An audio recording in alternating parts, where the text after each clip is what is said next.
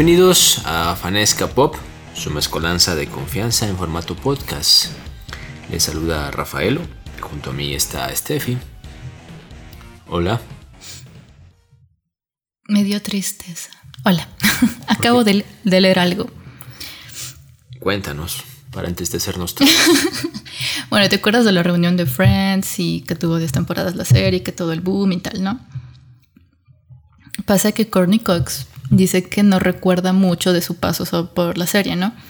Y, que esta falta de memoria la puso en desventaja en la reunión de Friends y que sigue sin recordar mucho de la serie. O sea, ella dice que no recuerda que hayan sido tantas temporadas o tantos episodios y que incluso a pesar de todas las escenas y los diálogos que tuvo, son muy pocas las cosas que recuerda.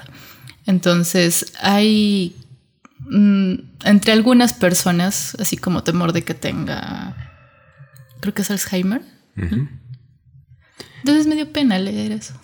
Puede ser algo parecido a lo que pasó con, con Muniz, Francis Muniz, el actor de Malcolm, que tampoco, tampoco recuerda mucho de su pasado y de su interpretación como Malcolm en la serie Malcolm Malcolm, el de en medio, o Malcolm in the middle. Pero él no tiene otra enfermedad. es algo degenerativo de la memoria. Mm, pobrecito. Sí, debe ser muy triste. O sea, sí, para él debe ser feo no acordarse de algo que todo mundo le, recuerda constantemente, que él participó. Imagínate, o sea, estuviste en esta serie y no acordarte. Y aparte que quizá por esa serie sea que sea la razón por la cual el mundo lo recuerda a él. Sí, ya sea Malcolm o sea, por ejemplo, el papel de Mónica Geller en, para Courtney Cox. O sea, sí, pero digo, debe ser triste que ella vea que todo el mundo hable de, ella. Y, sobre todo en un mundo en el que estás inmerso en redes y tal. Y ves memes, ves imágenes, ves videos, ves que la gente habla o que idolatra incluso a tu personaje o a ti mismo pero no sabes por qué, no recuerdas por qué, no, no, tienes noción de haber estado en, en, la serie que ellos tanto aman. Entonces, por eso digo, debe ser triste y feo para esa persona no acordarse. Y para la gente alrededor también. Debe ser. Penita. Y solamente habla de eso, no habla, por ejemplo, de Scream. Mm, porque, bueno, también es una saga que. Pero es que sigue vigente, o sea, ella ha grabado bueno, he participado en dos películas que son así, la de este año y la, anterior a esa que es también bastante reciente. Entonces, al ser también una producción también un poco más corta, más reciente, a lo mejor tiene más recuerdos de eso que de Friends, que fue hace... Claro, o sea, pero las primeras películas de Scream sí fueron cuando ella estaba soltera mm, aún, ¿no? Puede ser, pero solo, solo hablo de Friends, porque ya sabes que hay una locura con Friends desde que empezó hasta ahora. Seguramente le, le preguntaron por eso. Pobrecita. Carney Cox.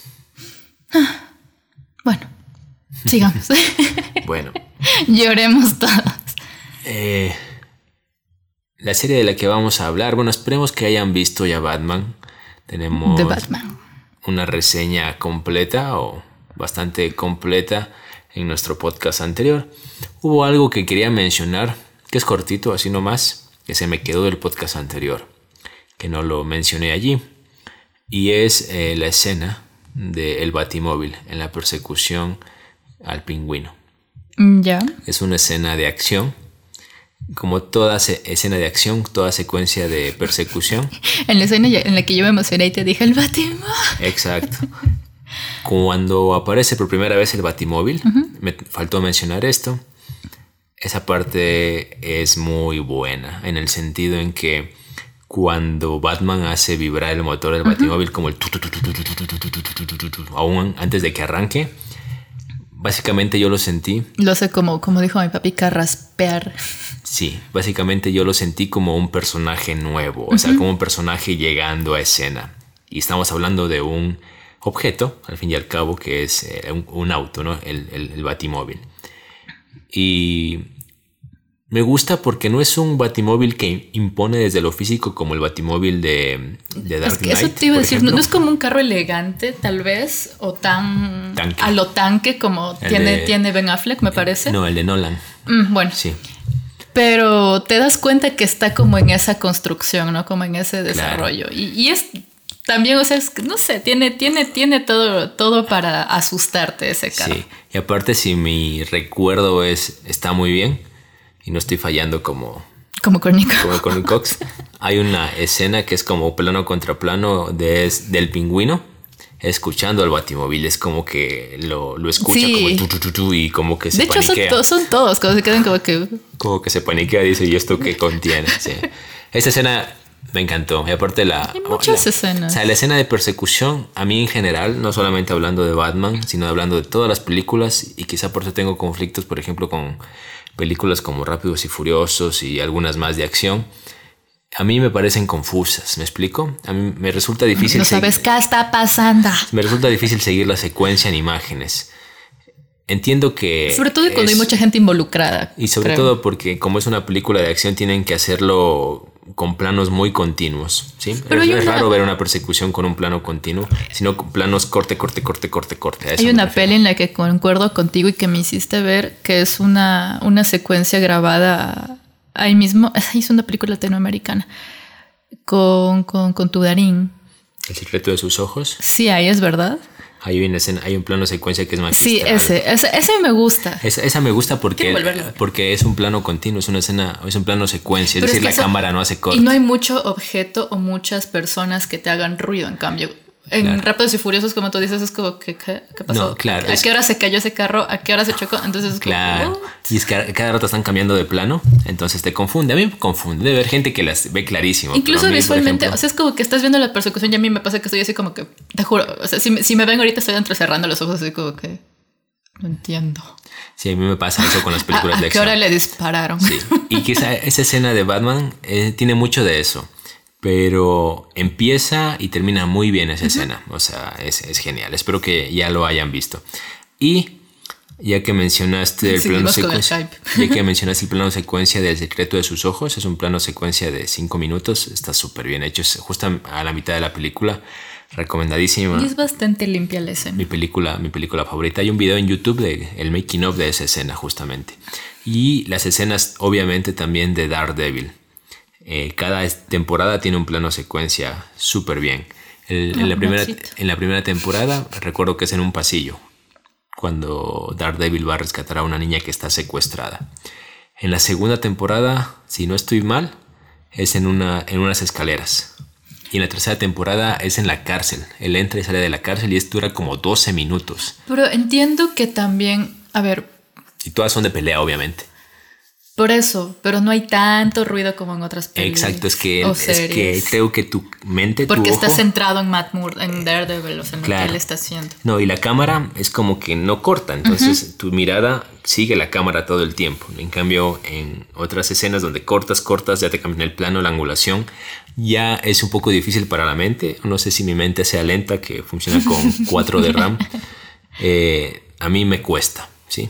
Ese es un, ese es un pero mío personal contra, con las películas de acción. Qué buena serie que es verdad. O con las escenas de acción, sí. Devuélvanos a Charlie Cox. Como Daredevil, claro. Y ya están todas en Disney Plus. Pero ya nos lo devolvieron.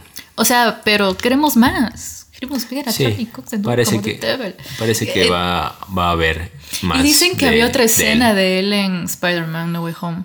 ¿Ah, sí? Que le cortaron supuestamente.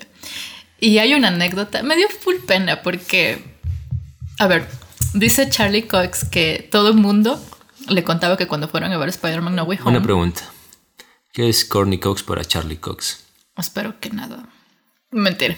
No nos parecen, no sé si es el apellido, pero eh, mencionamos dos Cox en este, en este episodio y, es coincidencia. Ya me estoy confundiendo yo y puede resultar confuso para los demás. No tienen nada que ver, pero creo que este. No, no tiene nada que ver. Se va a llamar los Cox. Ya, ya, ya, ya fuese popular ese parentesco, pero bueno. Los primos Cox se va a llamar el episodio. Bueno, para nosotros son primos lejanos.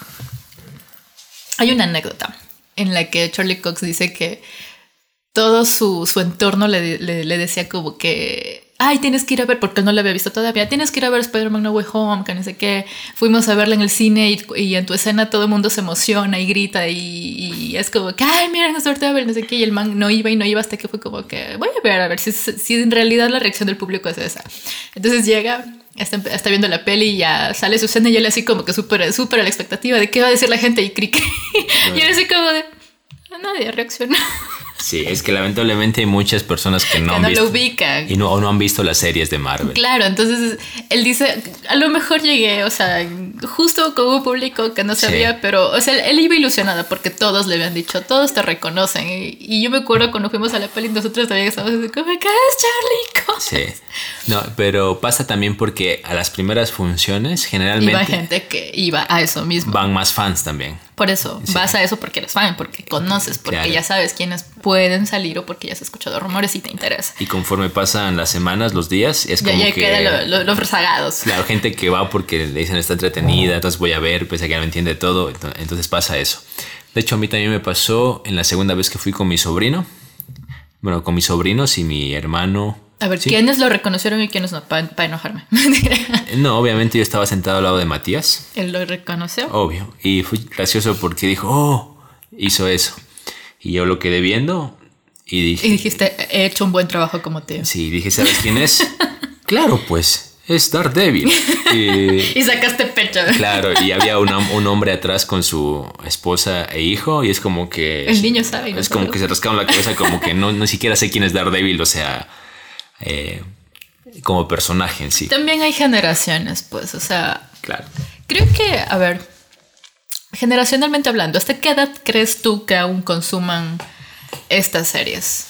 ¿Daredevil? Daredevil Como Daredevil, Punisher, Jessica Jones. es que Daredevil y Punisher son- es una serie para. cual- Por para- eso, pero hay, un- pero sí hay segmentos que lo consumen. Por ejemplo, mis hermanos, a ver, ellos son un año o dos mayores a ti y ellos no han visto. Bueno, creo que mi hermano Daniel sí, pero Richard no. Pero yo pienso o que. poco. Si son amantes de los cómics, sí la van a ver, independientemente de la edad. Pero sabes que a mí me pasó, mi hermano mayor alguna vez me dijo, eh, ah, hicieron una serie de, de Daredevil y ella es vieja, o sea, la primera temporada ya es de sus, sus Tiene unos cinco, seis, siete años, sí, ¿no? más o menos. Y le digo, o sea, está buena la serie. Me dijo, "Mm, es que la película que salió. O sea, Ah, a, a mí, a mí me gusta, perdónenme, a mí sí me gusta esa Daredevil. No me gusta Electra para nada, pero me gusta esa película de Daredevil. Y yo fue como que no, tienes que verlo, o sea, está súper chévere, el actor es una bestia, el- todo, todo en la serie bien. Y fue como que. mm, Yo siempre. te da esa desconfianza. Yo siempre he dicho esto y lo mantengo. Para mí la mejor serie de superhéroes es Daredevil. De y, Marvel, sí. Y The Boys. The Boys, Sí. que también vamos a hablar de The Boys. Y eh, de hecho, me, me duele decirlo porque ustedes... Punisher es buena en la primera temporada. no, la primera temporada de The Punisher está súper bien. Y a mí me gusta... Incluso eh, Jessica a Jones. mí me la primera temporada de Jessica Jones tiene el mejor villano de Marvel después de Thanos, creo yo. Y, bueno, y de Loki. Y... A mí, a mí me gusta Iron Fist. ¿Sí? La- Oye, yo nunca la vi. y Tengo en- que en- verla. entiendo las críticas porque tiene, puede tener sus huecos y sus fallos, pero a mí me gusta un poco el tema de, del personaje de Danny Rand. Es alguien que está bastante metido un poco en el tema de... Bastante metido un poco. Bastante metido un poco en el tema de espiritualidad, ¿Ya? meditación. Oh, y- eso me gusta. entonces, yo creo que eso me atrajo de- del personaje y por eso me gustó. Pero entiendo que haya gente que no le guste. Pero, o sea, a ver, espiritualidad, eh, temas que van más a eso o también que van tipo Doctor Strange o algo así. Porque a mí me encanta Doctor Strange por eso. Algo por parecido a Doctor eso. Strange. Mm, ok. Sí, porque he visto pósters y es así como que es Sí. ¿qué clase de Doctor Strange es este? Ok, y eh, bueno, The Boys siempre lo, lo he mantenido. La que nunca me gustó, pero las vi, es Luke Cage. O sea, las vi porque vi Yo vi un Defenders. poco, pero es que claro, hay también estos crossovers con, con Jessica Jones y, Y creo que también. Defenders, Ajá. ajá. A Defenders sí no la vi. pero- Sí, yo sí la vi. Vi, vi justamente por eso vi todo. Pero y he visto todo eso, entonces igual me mantengo en que Daredevil las tres temporadas, Jessica Jones la primera temporada Me quedo con Daredevil. y The Boys, que no tiene nada que ver con Marvel. Y Punisher la primera.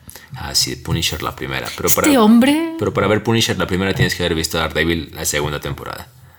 Es un lío, yo sé, pero véanlas. Que no es malo. O sea, A- ahorita que bien, me da mucha pena Punisher. Aunque, ahorita, veces. aunque ahorita es un poco ya más complejo porque ya no están en Netflix. ¿Cómo ¿no? se llama el actor? Se me fue. Es que él también sale en The Walking Dead. Entonces yo lo vi en The Walking Dead y luego vi que él iba a ser el Punisher y dije, ajá, tengo que verlo. No me acuerdo el nombre de Seth, no. Nunca me acuerdo el nombre de este hombre. Tienes que ver. Me gusta, Nunca la vas a ver, pero siempre, te voy a recomendar las primeras temporadas de The Walking Dead. y, y me gusta el villano de, de Punisher, Billy Russo. Y la agente Madani. Ese hombre es guapo. Tenía que decirse. La gente Madani también es guapa, al menos para mí. De ella no me guapa. acuerdo, porque me acuerdo solo de Billy Russo. Ok. Sí, sí es guapo Billy Russo. Recordamos. Y bueno, ahora sí pasemos a The Voice, ya que lo Ahora sí vamos a las recomendaciones. a The Voice. eh, The Voice es una serie de Amazon Prime basada en un cómic del mismo nombre. Es una serie de superhéroes recomendada. Hemos hablado de ella en, en episodios Algunas anteriores. veces. Sí. Y bueno, la noticia viene en que ya se reveló con un póster cuándo iniciará o se transmitirá, mejor dicho, la tercera temporada, que es la fecha del 3 de junio. Suena un poco distante. Pero ya es marzo. Pero dense cuenta que ya estamos en marzo, o sea, ya faltan tres Madre, meses ¿qué hora nomás. pasaron tres meses? Ok. Y, eh, y en la misma línea de The Voice, Amazon Prime estrenó una serie antológica de animación llamada. The Voice Presents Diabolical. Ajá. es una serie Ajá. antológica. Y por antológica, bueno, quienes quizá no entiendan el término, básicamente hace referencia a una serie como Love, Death and Robots, por ejemplo, que tiene una temática en común, pero no tiene secuencia. Que, no necesariamente es canon de la Sí, historia Y principal. también cada episodio es independiente del otro. ¿sí? Es independiente en temática, muchas veces en estilo, muchas veces en narrativa, y este es el caso, es diferente en todo, en género incluso. Pero todas toman como referencia el universo de The Voice. ¿sí? Y son ocho episodios de aproximadamente 15, 10 minutos, 10, 15 minutos por cada uno. Sí, son bien chiquitos, son cortos. O sea, el nombre es corto. Ocho cortos, ¿ah? No, sí, son ocho cortos. Sí. Eh, muy bueno. son ocho cortos, bien cortos. Eh, son ocho episodios. ¿Te gustaría mencionar alguno en particular o algunos que te hayan gustado? A ver, yo, yo la vi el viernes pasado, no me acuerdo ya el orden, pero de los ocho me encantaron seis. Entonces, La creo, creo, creo que eso da a entender que es una serie. Bueno, al menos a mi parecer a mí me encantó. Te- como te decía, el primero, el primero, segundo episodio, creo que era el segundo, que era como estar viendo Ricky Morty. O sea, me es encantó que esa es- animación y yo era Es que es el mismo estudio que hace Rick and Morty. Son muchos Por eso, pero. estudios de animación que hacen. Es que en serio te sientes que estás viendo Ricky Morty. Entonces yo era así, qué bonito. ¿Te gustó ese? Me encantó ese, me encantó el que tú estabas viendo ayer. No me acuerdo el orden, creo que era el cuarto. Sobre de que era como de redes sociales y de la superficialidad y cosas así. Exacto, O sea, va, va de temitas así que, aunque. A ver, The Voice es bastante sangrienta, es bast- bastante gore.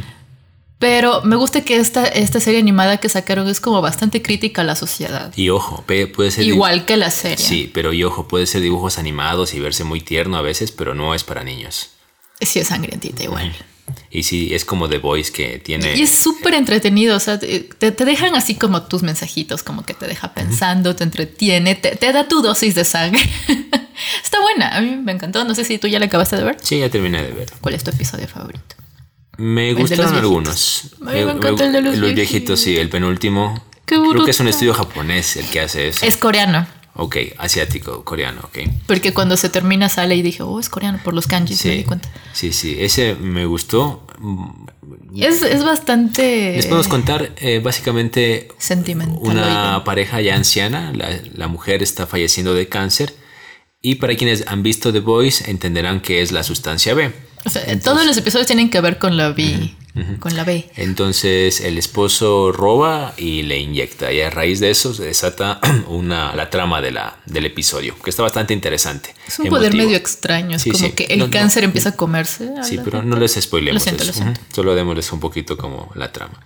Pero claro, todo tiene sus Sí. consecuencias. Ese me gustó, me gustó este donde creo que se llama Yo, Yo soy tu dealer, algo así se llama. Ah, sí, también es bueno. Y ese me gustó porque, bueno, yo he leído algunos de los cómics de, de, The Boys y quienes sabrán, quienes Cada habrán- quien tiene su, su droga. Sí, y quienes entenderán y, y hayan visto ambos se habrán dado cuenta de que la apariencia de los personajes en los cómics varía un poco de la, persona, de la apariencia de los personajes en la serie. Entonces, esto básicamente referencia a los personajes, al estilo de cómo están ilustrados en el cómic. Y eso me gustó. Aparte la trama es muy interesante.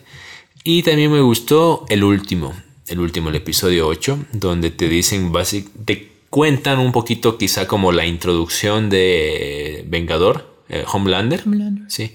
Bueno, aquí tengo un lío porque a veces, o sea, se llama Homelander, ¿no? El nombre en- original. Y, no sé si... Patriota también Pa- creo que es. exacto, Patriota, en Vengador, Homelander. Patriota o Vengador también lo traducen de esa manera, entonces... Dejémoslo Homelander porque es el nombre original. Y, es, y, es- y se apega más a Patriota en realidad que a Vengador como traducción, Y ¿verdad? dice que era The Homelander, pero luego lo dejaron como Homelander. Sí. Y te muestran un poquito la introducción de él y un poquito te muestran del personaje de mm, eh, Nocturno, ¿se llama? Sí, que en la serie te lo muestran poco. Porque, y es un personaje que intriga mucho en la serie, en realidad. Ajá, sale bien poquito, pero es como que. Es que bueno, nunca habla, no dice Sí, nada. Es como un Snake Eyes. Ajá.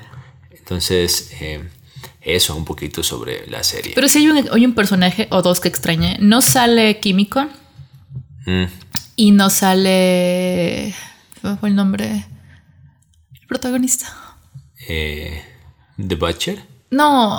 ay, Hugh. el- Huey, Huey no Sí, sale. única- únicamente sale en ese episodio que te digo de Yo soy tu dealer. y, y sale en la apariencia que tienen los cómics. De hecho, es como. no pero, lo van a. pero Químico sí le extraño porque Químico es una bestia, es de mis perso- personajes favoritos porque está loca. Sí, Química es un personaje. Químico. Químico. Frenchy, Frenchy sí sale.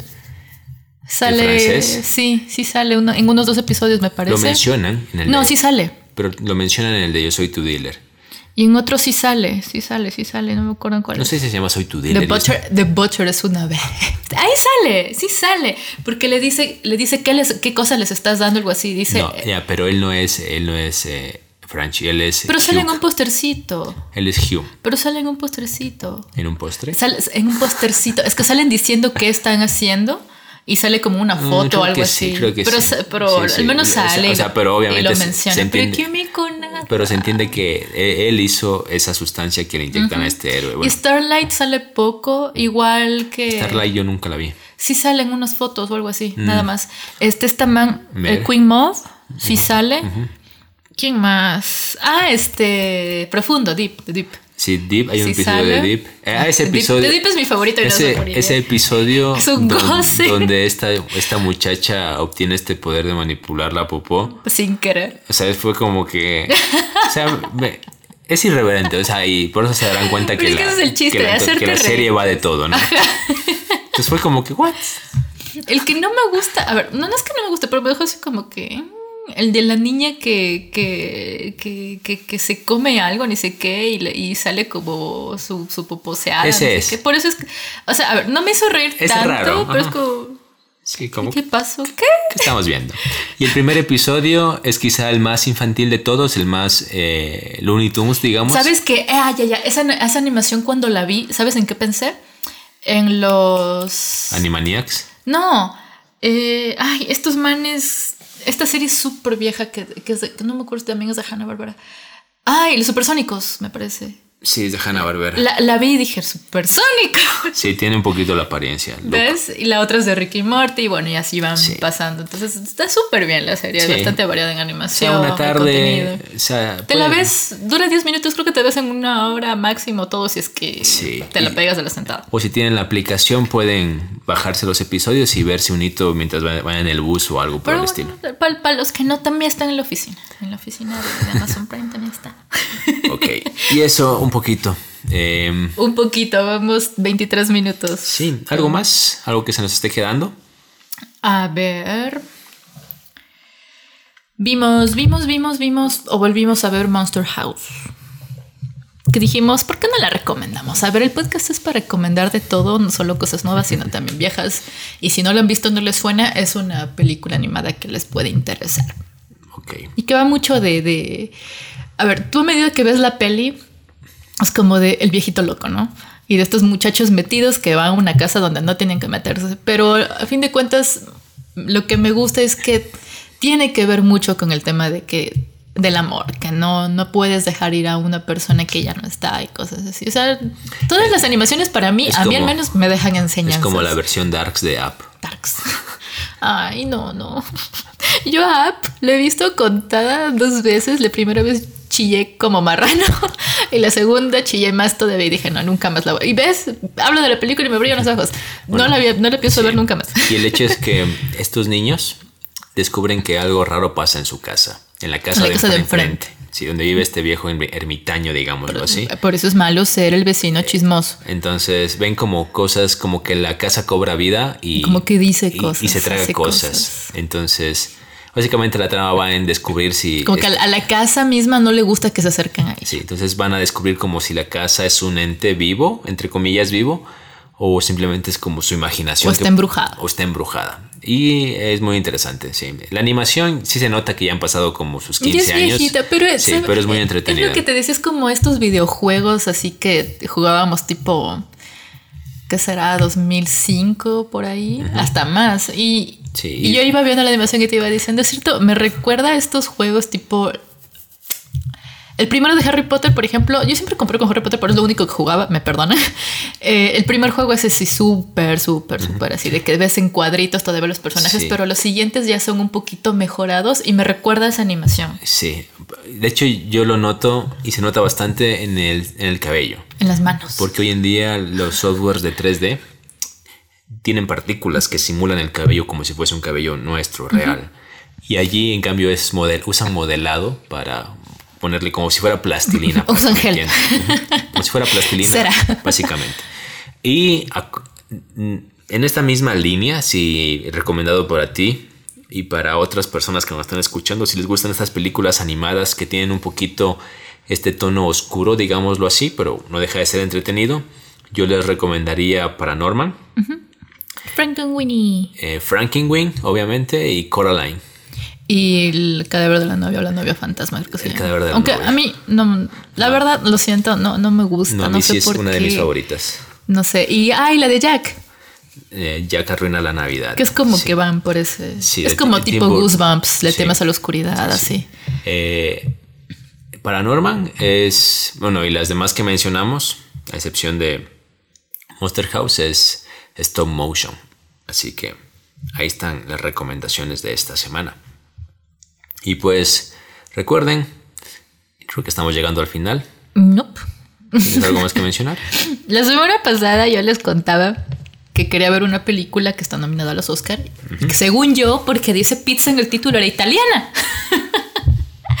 y me, me di como tres puñetes a mí mismo porque dije, ¿por qué carajos pensé que era italiana? Y le dije, Licorice Pizza. Pero no. Se llama Licorice Pizza. Y es una película gringa, obviamente. Eh, a ver, denme un segundo. Yo busqué la razón por la que se llama Licorice Pizza, pero como soy loca y me llegan muchas, muchas, muchas capturas de pantalla por el trabajo, ya la he borrado. Pero ahora la busco. ¿Está en Netflix? ¿O está en las oficinas? En las oficinas, obviamente. no, no me acuerdo si está en alguna plataforma. Se estrenó en cines, eso sí, Ah, sí. Aquí no, obviamente, pero se estrenó en cines. Eh, sí, ya. Se llama Licorice Pizza, no Licorice. Ya. Se llama así porque es el nombre de una tienda de discos que existió en el sur de California en los 70 y 80. Eh, la expresión es un slang. Slang es como Es frases que usas siempre. Por ejemplo, aquí se te va a subir el muerto, ya. Eh, es un slang para referirse a los discos de vinilo que tienen el color del regalis y son del tamaño de una pizza pequeña. Por eso, licorice pizza. Incluso en el póster de la peli salen así como, como unos vinilitos, si mal no recuerdo, en alguno de los pósters. Y es una peli extraña. O sea, me gustó, pero al mismo tiempo puede llegar, llegar a incomodarte como espectador.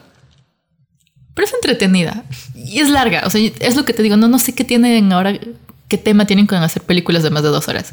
Pero bueno, la vi en dos días. Pero lo logré, se logró, se pudo ver. Básicamente es un adolescente de 15 años enamorado de una chica de 28. Es como que se enamore de un niño de 15 años. Lo pienso y es incómodo.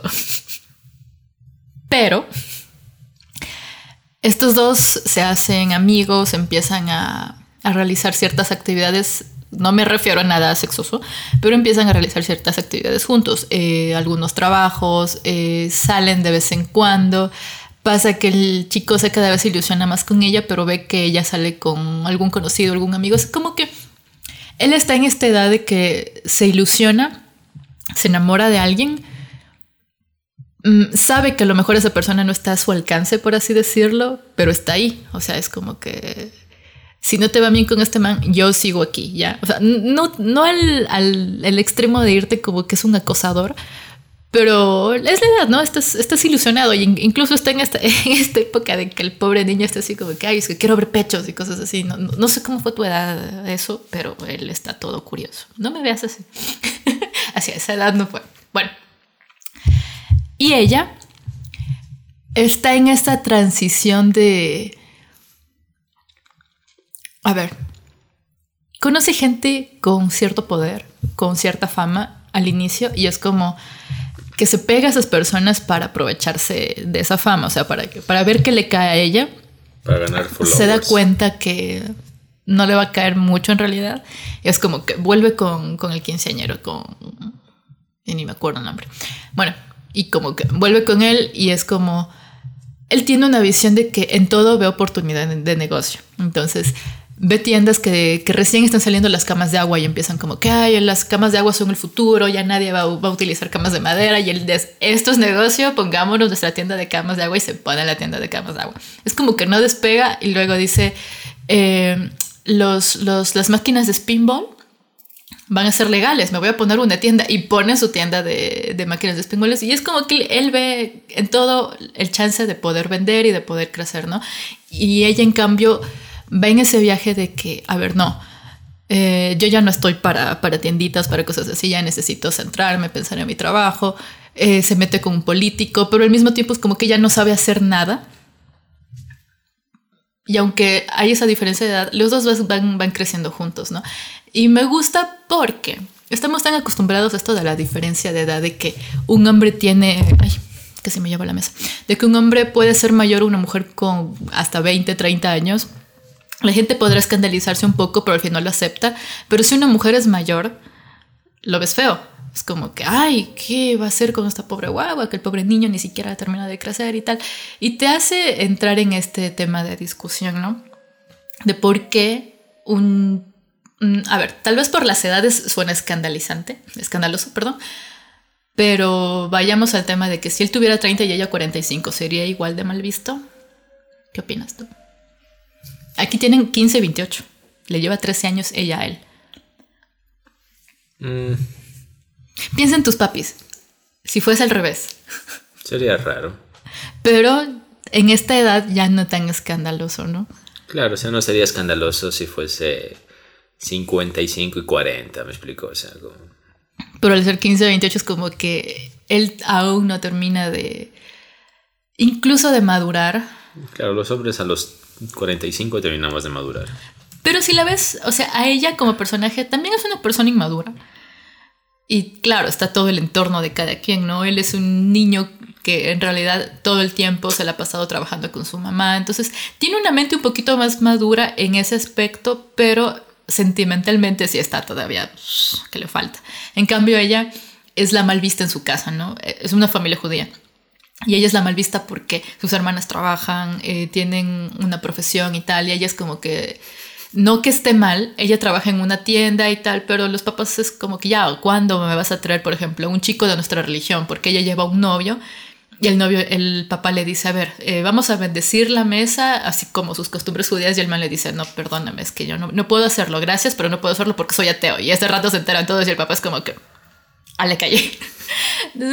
son todas esas cosas, claro, que se confabulan y hacen que cada quien está en un nivel de madurez en ciertos aspectos y en otros no. Pero se me hizo bonito el, el, el hecho de que te hagan pensar de que hay cosas que aceptamos porque no son lo han dictado así y hay cosas que vemos mal por la misma razón y que no tenemos por qué verlo como erróneo, o sea, cada persona. Y, he escuchado mucho y concuerdo, la edad, el amor le llega a, alguien en la edad que no se lo espera. Y al final, spoiler, obvio, es una comedia romántica, se quedan juntos.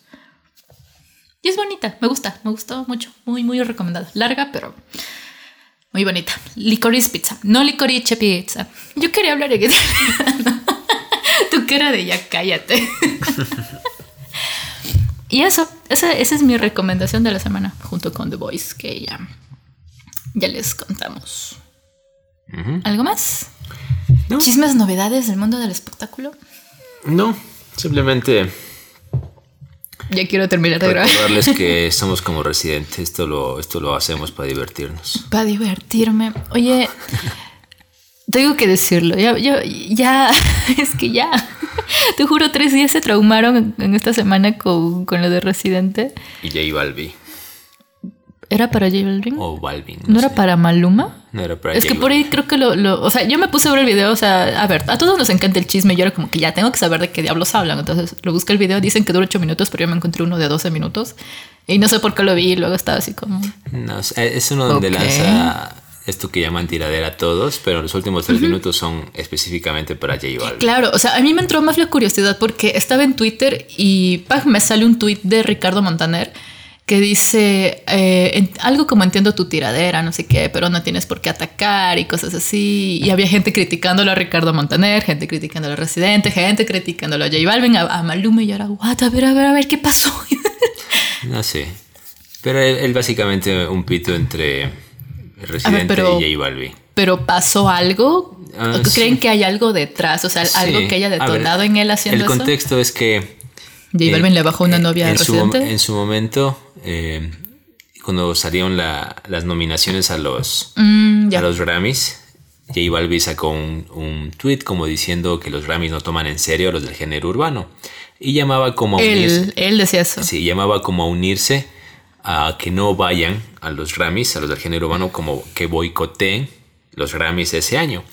Entonces el residente salió al frente y dijo, a ver, este si los Grammys no nos dan bola, porque yo tengo 33 Grammys, ¿sí? y aparte le dice, ¿y por qué tú llamas a la rebelión básicamente a los del género? El año pasado tú ganaste un Grammy y no te escuché metiendo relajo. Y ahorita, por ejemplo, tal, no sé, no, yo no sé nombres, pero por ejemplo, este está, tiene su primera nominación. Digamos, eh, Maluma, Becky G, no, sé. digamos, este, fulanito, ya. Debe, haber un reggaetonero que se llame así, pero digamos fulanito. Había un fulanito. tiene, un, tiene su primera nominación con mucho esfuerzo y tú vienes a decirle, no, unámonos y boicotemos los Grammys. O sea, ¿qué onda? Y le dijo, básicamente, si, si, si piensas que los Grammys no te toman en serio, es básicamente porque Tú lo que haces es tienes un, cajito, un carrito de hot dogs, le dijo. Dijo, y no me malentiendas, dice, pero eh, a todos nos gustan los hot dogs, ¿sí? Pero tú siendo un carrito de hot dog no puedes pretender ganarte una estrella Michelin, ¿me explico? Entonces eso le dijo, o sea, si... O sea, básicamente le dijo, eres del montón y... Claro, o sea, le dijo, o sea, lo que haces le gusta a mucha gente, o sea, pero no puedes que con lo que haces como pretender... este... En, en lo de la tiradera incluso en alguna parte dice algo de la letra de sus canciones también. Claro. Si mal no recuerdo. Entonces, a raíz de ahí, ese fue el, inicio del conflicto, digamos. A ver, y J Balvin es el que tiene este álbum Colores, me parece. No sé, la verdad no sé. A ver, si es que es ese, a ver, ubico, algunas canciones que me gustan. O sea, a ver, ya, no, no estamos tampoco en edad de hacernos los ricos, porque todos hemos escuchado y, y está bien aceptar y acepto que sí he escuchado creo canciones de él. Digo creo porque en verdad no ubico bien, pero, algunos disfrutamos así. O sea, por lo que más o menos entiendo, entendía un poco en la, la, tiradera, es como que básicamente pone en duda su nivel artístico. Incluso habla de algo de, de, de, de mafias.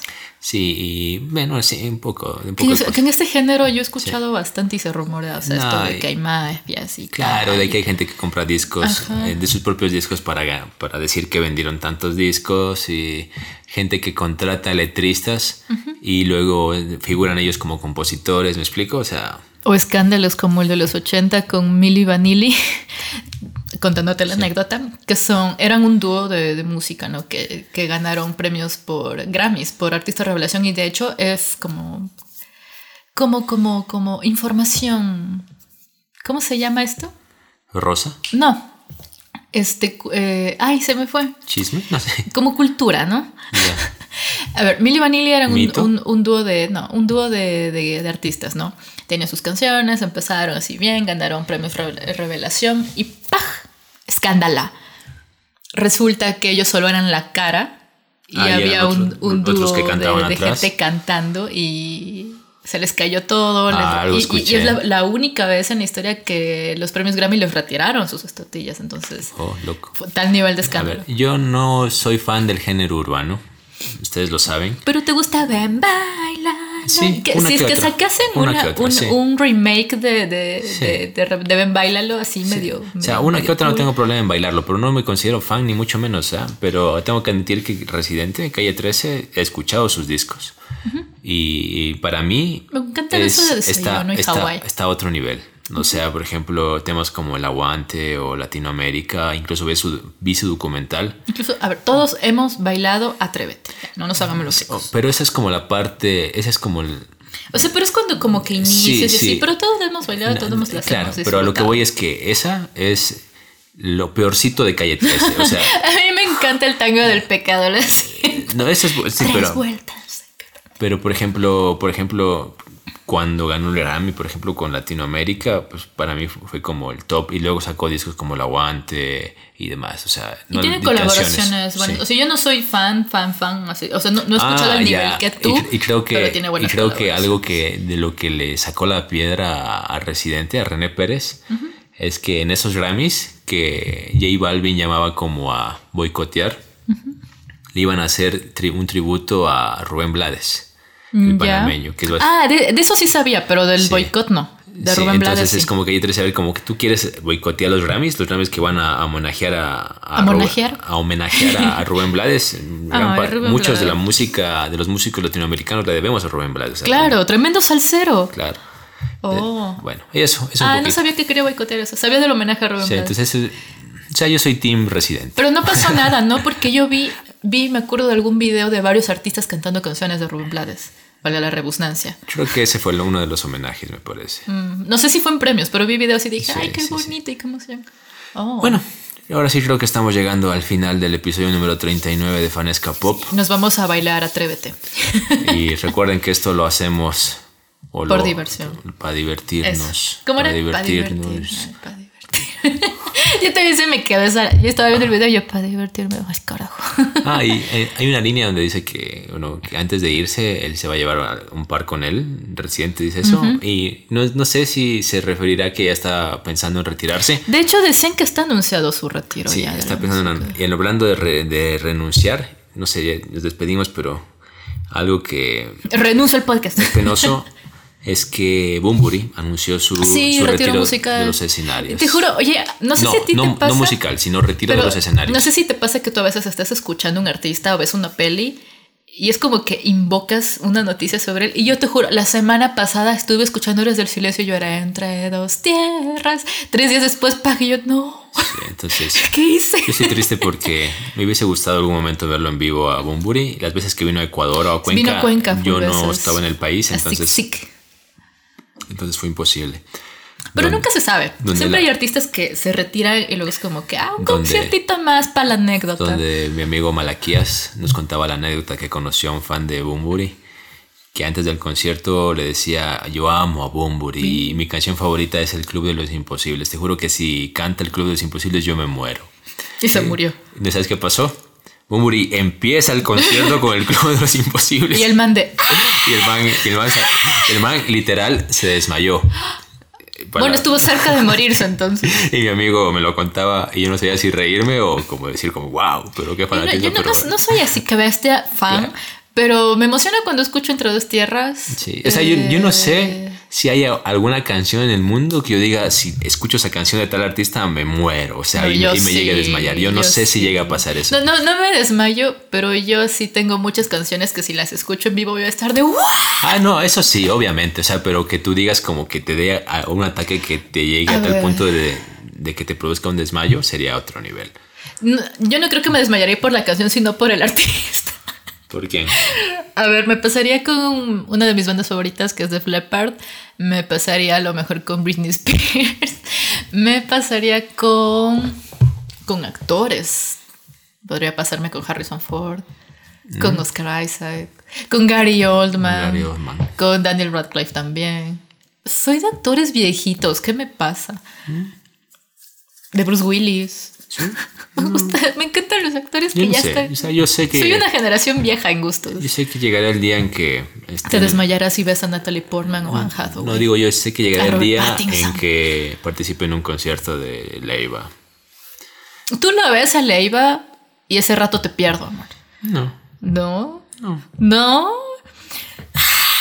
Con Leiva, con Coti, con José Madero. A Coti Ah, literalmente ya sé con quién me pierdes. Li- Literalmente Coti me estiró la mano para saludarlo en el Ahí está, concierto. ahí está. Pero yo, Y- yo sé con quién me y, perdería si y es que no, la veo no- vivo. no es sobrar, o sea, yo dije fue genial porque fue como de la mano, le dije maestro No, y, lo- y luego le di un abrazo en la foto y ya.